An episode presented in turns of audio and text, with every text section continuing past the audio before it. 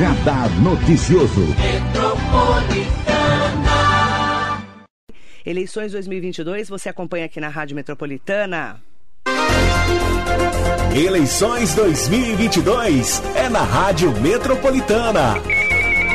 Você acompanha aqui a cobertura completa do período pré-eleitoral, com todas as informações para ficar por dentro dos acontecimentos da política regional e nacional. Metropolitana. E no Espaço Democrático da Rádio Metropolitana, 60 anos junto com você, aqui em Mogi das Cruzes. Hoje nós temos um convidado especial, que é o Leonardo Pericles. Léo Pericles, 40 anos de idade, pré-candidato à presidência da República. E a gente quer entender quem é o Léo Pericles, né? Que é de um partido, gente, que é novo, né? É um partido chamado Unidade Popular pelo Socialismo. E ele é de Belo Horizonte, ele foi candidato na chapa para a Prefeitura de Belo Horizonte, lá né, em BH, em Minas Gerais, em 2020. Ficaram em quarto lugar, né, ele e a candidata que estava com ele, o pessoal PCB. E ele é hoje viajando aqui por todo o estado de São Paulo e também já foi. Esse é o décimo estado que ele visita, agora aqui hoje na Rádio Metropolitana. É um prazer te receber. Seja muito bem-vindo.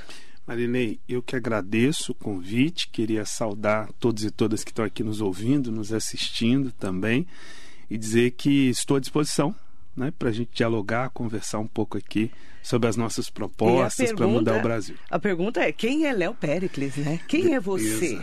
Olha, primeiro eu sou é, Leonardo Pericles, né? Eu tenho 40 anos, sou pai de dois filhos, casado, moro numa periferia, numa ocupação urbana lá em Belo Horizonte, na região do Barreiro. É, e tenho 22 anos de militância. Eu venho, sim, primeiro da minha formação, eu tive a oportunidade de estudar desde novinho no Senai, né?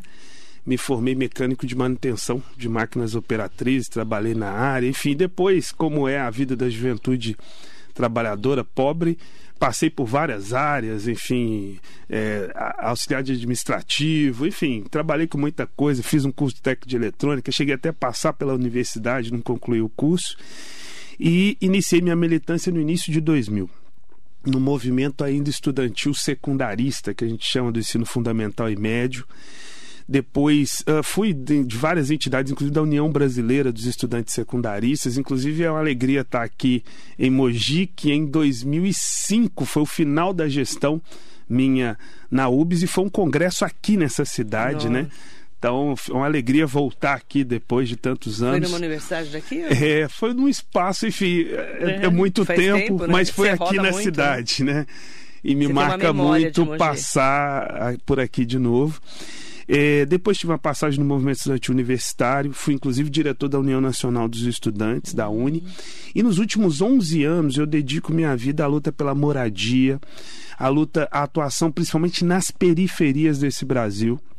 E aí que eu tive, enfim, eu sou, eu nasci na periferia e foi uma oportunidade de voltar o trabalho político, né, com a atuação num local que para mim é muito importante que é onde as pessoas assim têm menos presença do Estado, que praticamente assim, a ditadura acaba em 1985, mas aquele estado de exceção, muito dele continua nas periferias. Uma enorme violência do Estado, né? É muito marcante isso, uma falta de serviço público. E aí as nossas lutas são todas em torno, claro, da moradia, mas a moradia liga com muita coisa, com a saúde, com a educação, com os direitos sociais. E aí, naquelas jornadas de junho de 2013, aquelas grandes manifestações que aconteceram, nós chegamos à conclusão, é, e no caso o movimento que eu faço parte, o movimento de luta nos bairros, vilas e favelas, juntamente com outros movimentos que também não se sentiam representados na política, ali a gente viu que tinha uma crise de representação política, social, e aí a gente toma a decisão de criar a unidade popular. E se me permite falar da UP, que é, se encontra muito com essa minha história, porque a partir dali, é, na moradia, a gente participou de muitas lutas sociais. Eu tava, fui uma das lideranças da jornada de junho lá em Belo Horizonte. É, participei de muitas ocupações urbanas, porque é uma forma do povo pobre pressionar, inclusive, o poder público para ter moradia E a gente conseguiu conquistar alguns milhares de moradias assim, né? E toda a experiência, fizemos creche em comunidade, na comunidade que eu moro, Eliana Silva, que chama, tem uma creche que atende 40 crianças, uma creche comunitária, né? muitas experiências de urbanização popular, de pressão no poder público. Então, isso credenciou a gente. E aí, logo no início, na Assembleia de Fundação da UP, foi decidido que eu fosse presidente nacional da UP. Sou um negro, morador de periferia. Infelizmente, a nossa política tem muito poucos de nós, né? É, é, é, são os pretos pobres da periferia. Exato. Inclusive, é até incorreto a gente chamar-se de minoria, porque, na, ver, na verdade, minoria política, Política, né? Representativa. Exato. Porque, é, porque na sociedade maioria, né? nós somos imensa maioria. É, e você vê pretos, que, né? que essa política, né? ela está distante do povo porque, por exemplo, candidato a presidente da República, nós tivemos pouquíssimos na nossa história negros e Verdade. negras, né? Então a honra também está aqui neste sentido, representando milhões e milhões e, e no sentido de trabalhadores e trabalhadoras que edificaram esse Brasil, né? E a UP é uma coisa importante porque a gente conseguiu um registro debaixo de uma legislação extremamente restritiva. Cada dia fica mais difícil montar partidos no Brasil. Sim. E para quem estiver nos ouvindo, nos assistindo, para ter uma ideia da dimensão que foi isso, o próprio presidente da República, que nós somos extrema oposição hoje, um presidente assim dos piores da nossa história, mas eh, ele tentou montar um partido, inclusive com o apoio de muitos parlamentares. De Sim, é. um pouco depois, né? É, apoio de muitos parlamentares, com grandes empresários, inclusive financiando, até pastores de grandes igrejas, e não conseguiram. Inclusive, agora oficializou que eles não conseguiram. E nós fomos o único partido que se registrou nessa legislação, e só com liderança popular como eu para ver que isso tem força, né? Geralmente só olha assim para os parlamentares, para o poder do dinheiro, mas o poder da palavra, o poder da mobilização, o poder das ideias tem um peso muito grande. Inclusive se essas ideias estão conectadas com o desejo da imensa maioria do povo. E está aí a unidade popular. E aí o Léo Pericles hoje, que é o nosso entrevistado especial aqui na Metropolitana, ele é pré-candidato à presidência da República. A pergunta é: como se mostrar para um Brasil né, de, tão grande como esse, se as pessoas muitas vezes não te conhecem ainda, né? Porque você é de Minas. Sim. Eu sou de São Paulo, a gente aqui é da região metropolitana, né, do, daqui da região do Alto Tietê, e muitas pessoas não te conhecem ainda. Como se mostrar se você, por exemplo, não vai ter horário eleitoral? Sim. Não é? Você não vai ter espaço ainda. Essa pergunta é muito importante, é, Marilei, porque é, nós, para registrar esse partido, a Unidade Popular, nós tivemos mais de 1 milhão e 200 mil pessoas no Brasil que apoiaram, assinaram né, e confiaram na gente para registrar o partido. Para fazer isso, a gente não teve nenhum grande meio de comunicação nos apoiando. É, nós, inclusive, somos contrários ao apoio de grande empresariado. Nós entendemos que a, a militância política não deve ser com base no dinheiro, deve ser com base no acreditar com base na ideologia, porque é assim que a gente pode mudar o Brasil. E aí, nós com esse trabalho, ele acaba meio que credenciando a gente para fazer agora a campanha eleitoral. Porque o que, que a gente procura fazer? É é o chamado trabalho de base. É o pisar no barro é o ir para a periferia, aí é onde está a maioria do nosso povo, bater nos bairros pobres, nas vilas, favelas, né? ir para as praças, fazer um negócio que a gente chama assim no jargão aí da nossa militância, na agitação e propaganda das nossas ideias, que é aí conversar com o povo, panfletar, é olhar corpo, no né, olho, fala, né? apertar a mão, né? agora com essa situação um pouco menor da pandemia e a gente usando sempre o álcool gel ali, mas é. apertar na mão das pessoas, conversar, né? ouvir ouvir o que, que elas têm a dizer e desse jeito a gente está conseguindo, inclusive, com todo, porque no primeiro momento essa grande imprensa boicotou a nossa existência depois tiveram que considerar, porque agora a gente está aparecendo até nas pesquisas, inclusive pontuando nas pesquisas e um empate, é, empatando tecnicamente, inclusive com vários que já estão aí há, há muito anos. tempo e com exposição muito grande na grande mídia. Então isso nos faz acreditar que é possível a gente ir muito mais longe e surpreender nesse processo eleitoral. E o gás, a energia, né? está aí para poder fazer com que a gente, a conexão inclusive com as lutas sociais e populares, que acho que isso aí também é outra coisa muito importante, faz a gente estar tá feliz demais aí nessa trajetória, nessa caminhada. Vamos falar então de pré-campanha eleitoral, né? A gente tem um Brasil dividido entre Lula e Bolsonaro, mas uma, uma massa aí que não, não quer nem Lula nem Bolsonaro Né?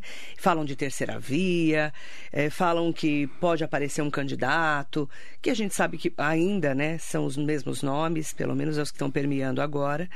O, como que você enxerga esse Lula-Bolsonaro e um, um vácuo de que não quer nenhum nem outro? Olha, é, na verdade eu não acredito muito nessa ideia de terceira via. Eu acredito que existe uma alternativa ao que está aí. E nós nos colocamos nesse campo. E é um campo de apresentar um programa popular, né? de reformas e mudanças estruturais com base socialista. Nós somos um partido que no nosso nome já está lá Unidade Popular pelo Socialismo. E nós entendemos que a gente precisa criar as condições de superar esse sistema atual que é o sistema de fome, de miséria, assim, enfim, o que, que gera essa situação não é só o, o, Bolsonaro. O Bolsonaro, ele é um instrumento dos muito ricos desse Brasil. Quando eu fizer essa referência, quem estiver nos ouvindo, assistindo, eu estou falando de menos de 1% da população que manda e desmanda no Brasil há 522 anos. Então nós estamos falando que é necessário ter um conjunto de medidas que elas assim, geralmente não estão sendo debatidas nos processos eleitorais e elas são centrais para as mudanças acontecerem. E nós estamos apresentando esse programa, que é um programa de enfrentamento com esses que mandam e desmandam. Na nossa opinião, ele já tem privilégio aqui antes de 22 anos, nós precisamos inverter a ótica. A maioria do povo tem que gozar das riquezas desse Brasil. Nós estamos falando de um país riquíssimo, riquíssimo. Nós não estamos. É um país muito rico com um povo submetido à pobreza. Mas não é um país pobre. Os recursos que tem nesse Brasil são 4,7 trilhões só o orçamento previsto desse ano. Esses recursos, eles têm condição de resolver os problemas do nosso povo. Só tem que se continuar nessa mesma política como está montada, nesse mesmo sistema do jeito que está, não tem jeito. Aí está montado para que nunca a maioria tenha direitos. Você falou em socialismo. O que é socialismo dentro do seu partido. Perfeito. Nós entendemos que o socialismo é um sistema político, social, econômico que permite que a maioria do povo possa governar, ser dona das terras, das riquezas que ela mesma gera. A maioria do povo é trabalhador e trabalhadora. Produz as riquezas, só tem que não goza delas. E eu queria te dar um exemplo concreto do que nós acreditamos para o Brasil. Do ponto de vista desse programa socialista, o que, que nós entendemos? Primeiro, eu falei dessa quantidade de recursos que nós temos no Brasil. Mais da metade desse orçamento hoje vai para pagar juros e amortizações de uma dívida e refinanciamento de uma dívida que já foi paga um monte de vezes, que é a dívida pública. Nós queremos fazer um negócio, inclusive que está consta, consta na Constituição, é suspender o pagamento dessa dívida pública, porque ela foi contraída contra os interesses do povo brasileiro e nunca foi debatida com o povo. Lembrar que, por que, que a gente está falando da base socialista? Porque as pessoas só são chamadas nessa democracia que a gente chama de democracia burguesa, porque no final das contas ela atende os interesses dos muito ricos. As pessoas só são chamadas a votar. Depois que elas votam, é o tal da representação, da, da democracia representativa.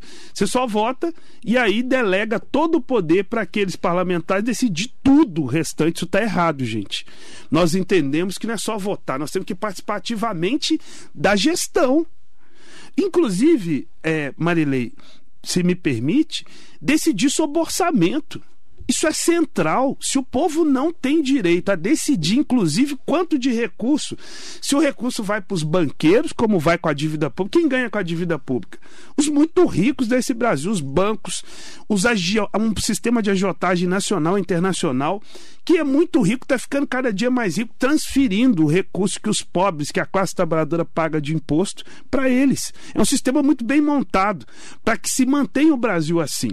E esse sistema é tão poderoso que eles, inclusive, impuseram a tal é, emenda constitucional 95, que congelou investimento em saúde e educação por 20 anos, que é o tal do teto de gastos. E eles ficam divulgando isso na grande imprensa, que tem, tinha muita gastança no Brasil. Olha, é, a dívida pública não está no teto de gasto. Então, para ela, pode ser até 70%, 80% do orçamento pode ser direcionado. Agora, saúde e educação pública, quem usa no Brasil? É a imensa maioria da população. Então, não faz sentido ter teto de gasto. Então, esse programa socialista ele se baseia em pegar esses recursos, suspender o pagamento fazer auditoria da dívida pública. Que auditoria é essa? É saber se deve ou não. E os grandes especialistas do Brasil falam que já foi paga várias vezes. Então, nossa proposta é pegar esse montante de recurso e investir nas áreas sociais. O Brasil não sai da profunda crise econômica que se encontra sem grandes investimentos na nossa economia.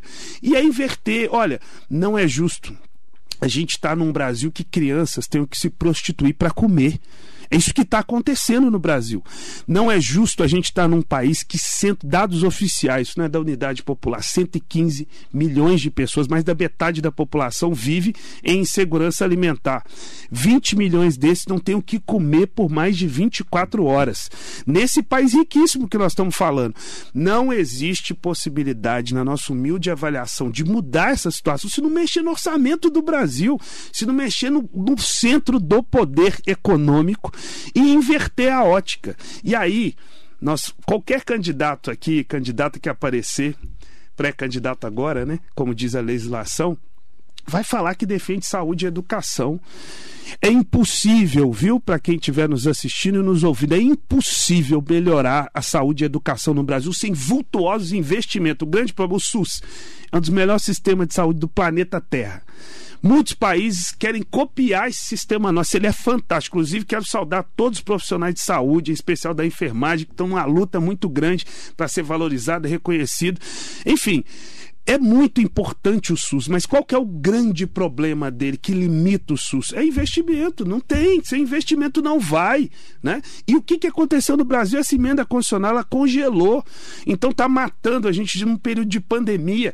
Esse, por que, que a gente condena esse governo Bolsonaro de várias formas, por vários motivos? E um deles é que foi uma política genocida nesse período da pandemia.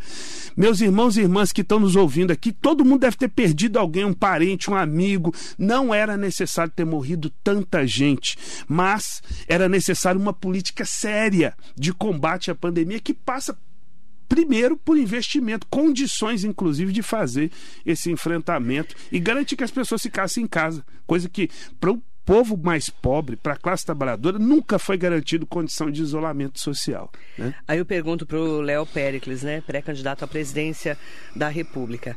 Nós temos visto, né, na última eleição, é, votaram, muitas pessoas votaram no, no Bolsonaro para o PT não ganhar, o Haddad não ganhar, que estava representando o Lula. Agora o que a gente tem visto, muita gente que vai votar no Lula para não votar para o Bolsonaro não ganhar. A gente está vendo muito isso. Qual que é a sua análise sobre essa pré-candidatura do Lula? Quem é o Lula para você? Olha, é, me, me cabe mais aqui, eu gosto muito mais nas entrevistas de falar do nosso projeto. Não, é só para entender. Você falou que é anti-Bolsonaro. eu quero saber como que você exato. enxerga o Lula nessa, Agora, nessa, no cenário nacional. Vamos né? pegar assim, o que, que nós consideramos dos governos do PT, porque eu acho que é muito além da pessoa, da Sim. figura, né? É, porque agora está personificado nele. Exato. Mas antes era o Haddad, era a Dilma, exato, né? Exato. Olha, nas gestões do PT, nós não vimos, por exemplo, eles tentarem fechar o Congresso Nacional, tentar fechar o STF, é, tentar impor uma ditadura militar como o Bolsonaro faz, fazer uma gestão genocida como ele faz, fazer apologia à tortura como o Bolsonaro faz. Então eu quero deixar nítido aqui que nós vemos que tem uma diferença Sim. muito grande. Mas nós temos algumas divergências com o Partido dos Trabalhadores. Uma delas é que eles, enquanto governo, foram a favor de pagar a dívida pública. Mantiveram esse pagamento da dívida pública e, de certa forma, quando fazem isso, acabam aderindo à política econômica chamada neoliberal desses setores muito ricos. E com isso, o que, que acaba acontecendo numa gestão? Você só consegue distribuir migalhas né?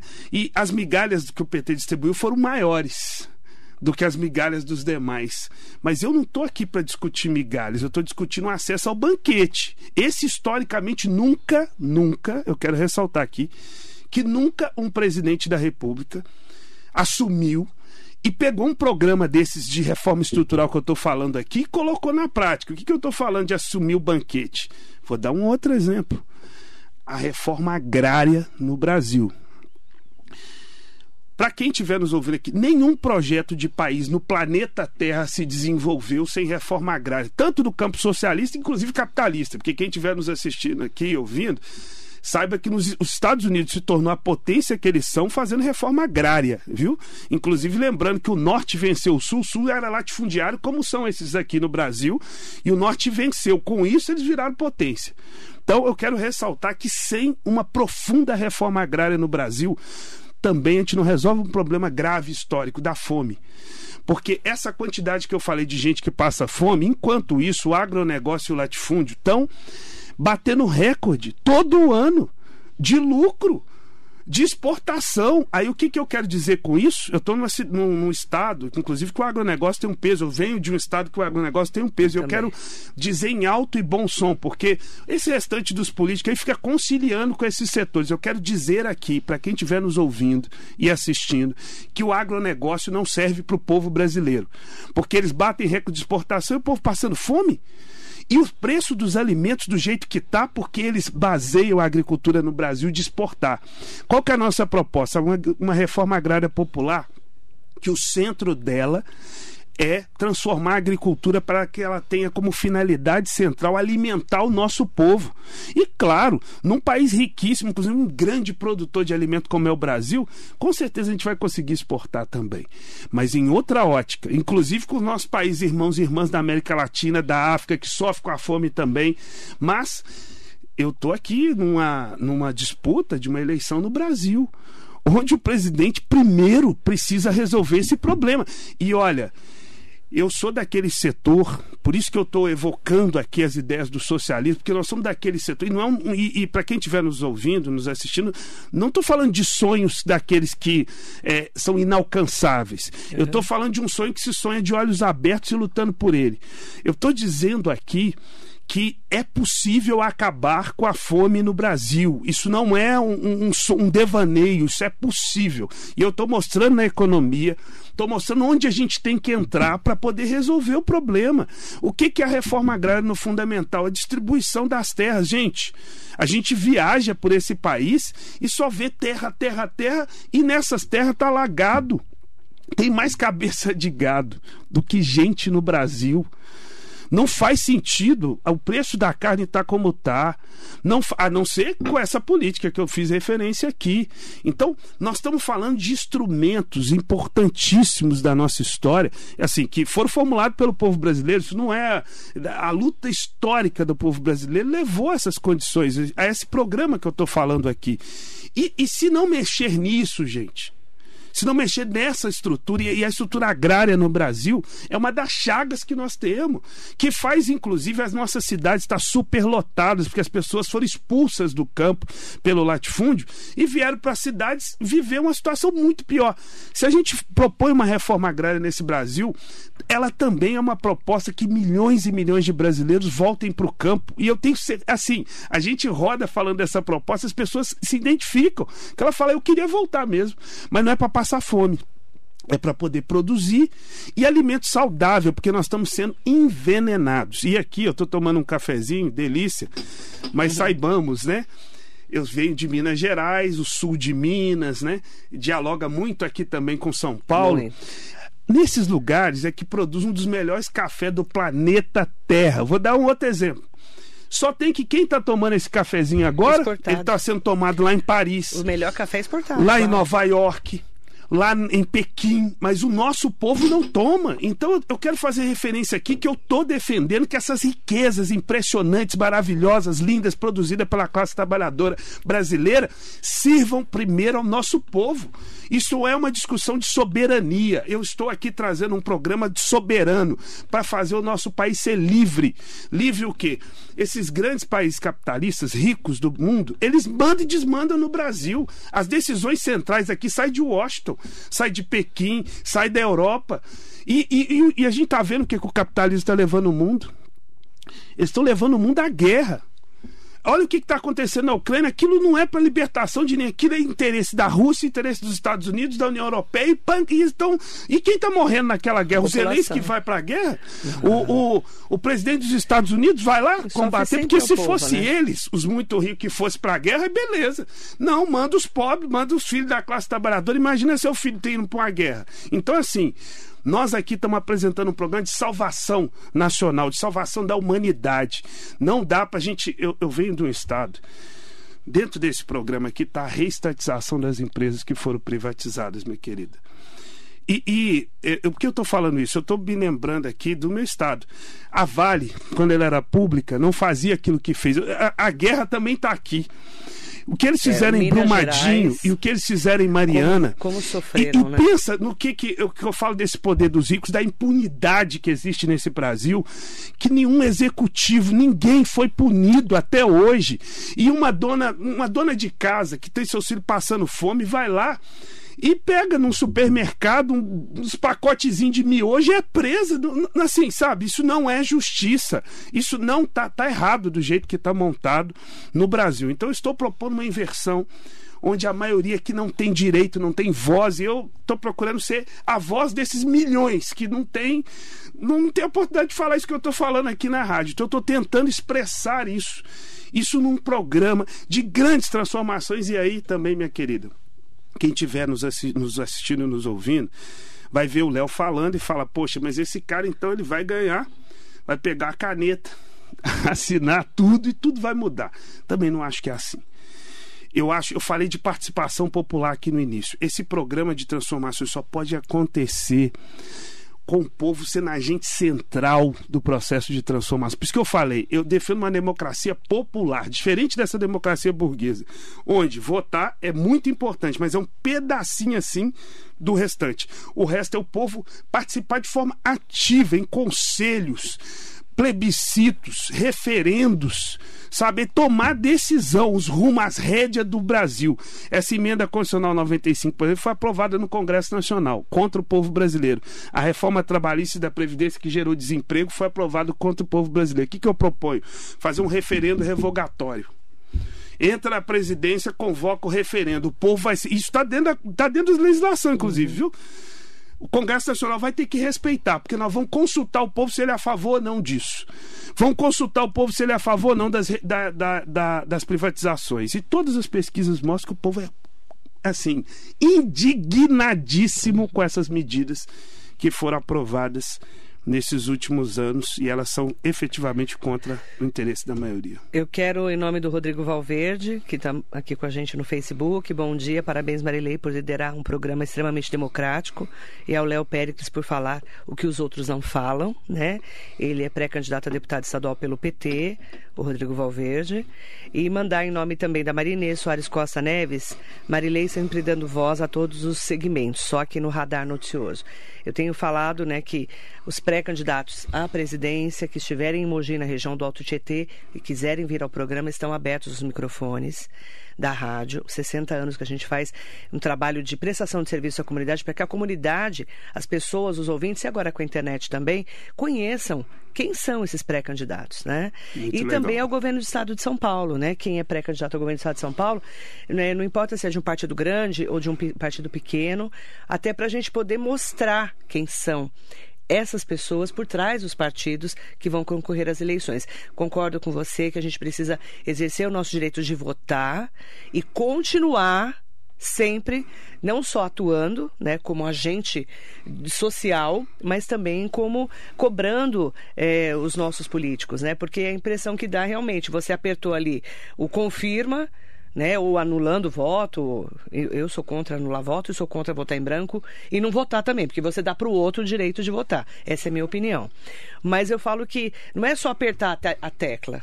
Você tem que acompanhar, você tem que lutar pelo direito daquele político, né, de que ele faça o que ele prometeu num plano de governo, como eu sei que você tem aqui o seu já com os, os detalhes do que você quer falar aqui na metropolitana. Então, assim, eu, eu gostei de te conhecer, inclusive de entender melhor eh, o que você pensa para o Brasil. E esse é o momento de mostrar quem são os pré-candidatos. É por isso que a rádio abre esse espaço democrático.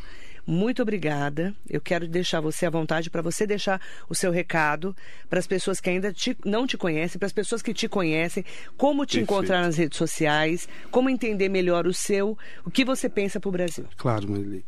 Olha, é, então primeiro eu queria agradecer o espaço democrático aqui da Rádio Metropolitana, para a gente estar tá vindo, me senti bastante acolhido aqui na rádio, então saudá-la e saudá-los aqui da, e da, da, produção aqui da rádio.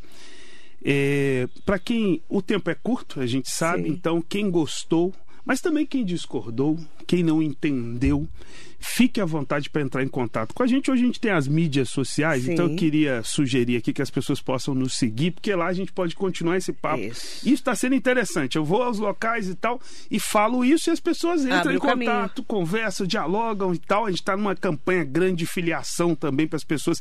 Esse partido é novo. Sim. Ainda é pequeno, mas será um dia um partido de milhões. Então, quem gostou, quem discordou, quem quer saber mais, Leonardo Pericles é o meu nome e nas mídias sociais está lá no Instagram, no Facebook, no Twitter, no YouTube. Procura lá Leonardo Pericles e também procura o nome do nosso partido, Unidade Popular e sigam. Unidade Popular pelo socialismo, dependendo da mídia, dependendo da mídia, Unidade Popular apenas. Procure, segue a gente lá, estamos à disposição para esse diálogo no próximo período. E veja, né, que várias das ideias que eu estou falando não é à toa que mudaram a legislação nesses últimos anos para a formação de partido. Porque se a gente tem um tempo de TV e rádio para expressar isso aqui, essas ideias vão se desenvolver mais ainda na sociedade. Mas nós estamos, como eu disse no início, muito dispostos, porque a, a, a, as mídias populares e alternativas estão ganhando força no Brasil, os podcasts, enfim. E eu estou rodando muito nesses espaços e assim a gente está ficando mais conhecido. E claro, nos espaços que a gente tem na grande mídia, como vocês aqui, que cumprem esse papel importante aqui em Mogi, aí ajuda a, a nossa voz e muito mais longe. Então eu queria agradecer mais uma vez aqui o espaço e dizer que estamos à disposição para outros outros momentos também a gente está dialogando, conversando mais, explicando um pouco mais ainda o nosso programa de transformações estruturais, nosso programa de base socialista aqui no país. Obrigada ao Leonardo Pericles, pré-candidato à presidência da República, pela Unidade Popular, pelo Socialismo, que é um partido novo. É importante que você também conheça esse partido, né? Que eles têm a sigla UP. Querida, Partido Novo um novo partido. É, é porque Partido Novo já existe, né? Perdão, novo partido, tá, gente? Porque Partido Novo já existe. É um novo partido, né? Um novo partido. É porque, na verdade, é, como tem muito é, partido diferente, às vezes a pessoa também não sabe o que esse partido faz, claro, né? Claro. Qual, que, quais são as diretrizes, quais são as lutas, né? Uhum. E você falando do socialismo, às vezes a pessoa também fala o que, que é isso. Então é Sim. é importante que a pessoa entenda. Até porque o Bolsonaro fala um monte de bobagem de socialismo, as coisas absurda, assim. Então é bom. E aí a gente sempre tem que explicar para, né? Conhecimento é tudo. Com certeza. Por isso que a gente abre o espaço para todas e todos que vêm trazer conhecimento há 60 anos aqui na Metropolitana. Beleza. Muito obrigada, viu? Mais um prazer, boa sorte na sua caminhada. Obrigado. Agradecer a todas e todos que estão aqui com a gente. Leonardo Pericles, nosso entrevistado de hoje, eleições 2022, você acompanha aqui na Rádio Metropolitana. Eleições 2022 é na Rádio Metropolitana. Você acompanha aqui a cobertura completa do período pré-eleitoral, com todas as informações para ficar por dentro dos acontecimentos da política regional e nacional. Metropolitana